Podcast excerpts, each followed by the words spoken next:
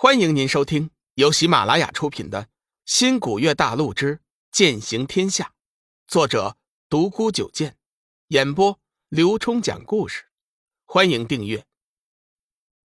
第十一集，护体玉佩，神剑出鞘。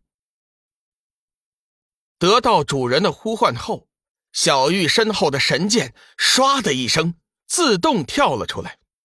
三寸宽的剑身，隐隐间有蓝色光芒流动。幻月神剑，你是玄冥子的传人？白色骷髅头惊讶道：“我早就该想到，你们俩是那老家伙的传人了。换做他人，也教不出五行天雷符那样强的符法。看在你们师尊的面子上。”我饶你们一条小命，不过这小和尚就不能留了。大梵寺的僧人都该死！哼，邪魔外道，人人得而诛之。今天不是你死，就是我亡。我龙宇怎么会丢下自己的兄弟独自活命呢？龙宇正色道：“哇，好酷啊！真是让人着迷的男人。”小玉的眼中闪出了狂热，修长的身材，英俊的脸庞，一身的正气，很难看出来他只是个十六岁的孩子。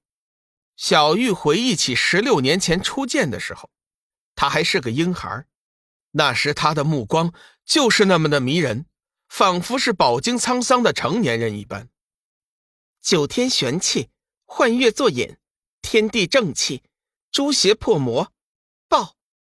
小玉双手紧握幻月神剑，高高举起在头顶，脚走天罡之位，按照三十六宫不停变换。片刻之后，天际聚起一片巨大的红云，里面隐隐有雷电闪动，天地为之色变。悬浮在血海中的白色骷髅似乎面带惧色。幻月引雷术，小丫头。你不想活了？以你的力量，根本不足以引渡天雷的。你这样强行施展，定会反噬。你赶快住手！小玉咬着牙道：“停不了了，就算是死，也要灭了你这妖魔！”哼哼，十道碗口粗的闪电顺着幻月神剑的指引落了下来。打在红色的血海之间，激起一片血浪，传来阵阵的嚎叫之声。天地间一片肃然之气，比起天雷的强大，人世间的一切是多么的弱小。只是一会儿，小玉就感觉到自己体内的灵气已然枯竭，身上传来一阵毁天灭地的压力。要不是有龙宇在场，小玉或许早就支持不住，撒手人寰了。可是此时的他却不能撒手，龙宇的性命就在乎自己的成功与否了。万阴噬心，白色骷髅头强忍着第一波天雷带来的伤痛，开始反击。千万具生魂瞬间叫嚣着向小玉攻了过去，那声势仿佛将狂暴的天雷都盖过去了。无数生魂在白色骷髅头的指引下，迅速聚成一个巨大的黑色漩涡。天哪！龙宇差点叫出声来。那黑色的漩涡竟然能吸收天雷，一道道狂暴的闪电瞬间被黑色的能量漩涡给吞噬。每吞噬一道闪电，黑色漩涡就小上一圈。原来那家伙是以生魂的本命阴气来消耗天雷的。这样下去，小玉迟早会支撑不住的。龙宇甩开志远的手，不顾一切的向小玉冲了上去。他只有一个念头：阻止小玉，阻止小玉继续施展引雷术。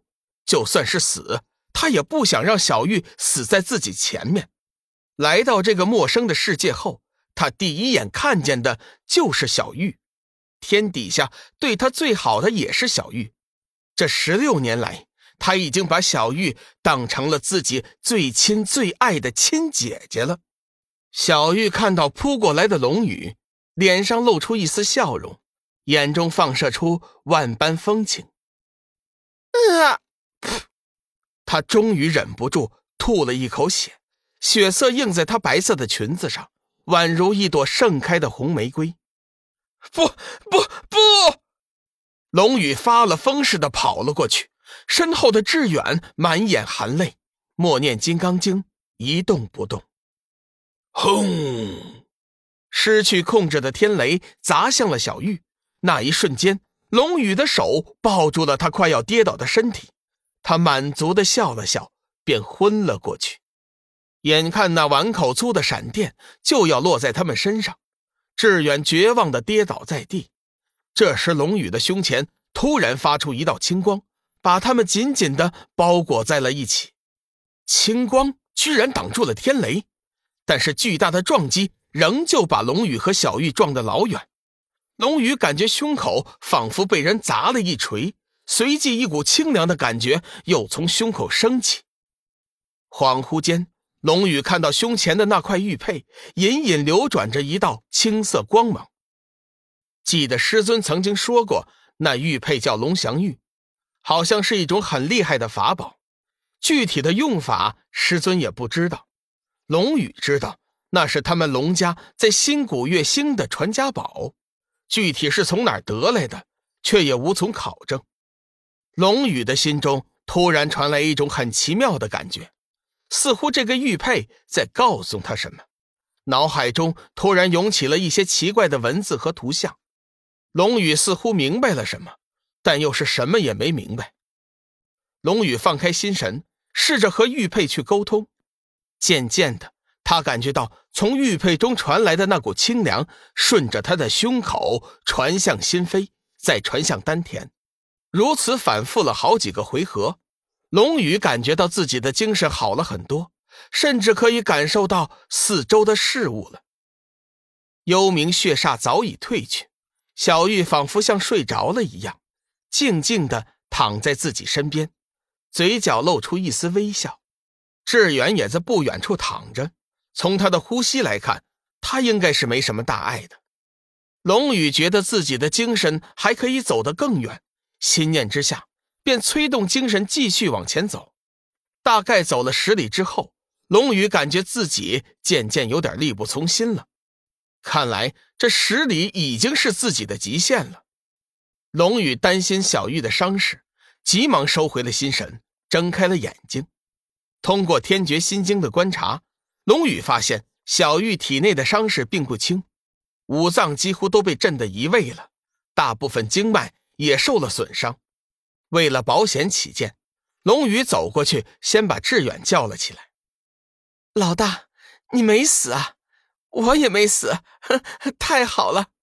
志远揉了揉自己的眼睛，确定不是在做梦后，高兴的跳了起来，随后又紧紧的抱住龙宇，大声的哭了起来。那样子，要是被志远的师尊知道了，八成会给气死。佛门的天才。大梵寺的下一任住持呀，此时居然像个小孩子一样大声的哭泣。感受到志远的真情后，龙宇的眼角也不由得流出了泪水。没事的，一切都过去了，我们都活下来了。龙宇像个大哥哥一样柔声的安慰道：“阿弥陀佛，小玉姐呢？她怎么样了？”听众朋友，本集已播讲完毕。订阅关注不迷路，下集精彩继续。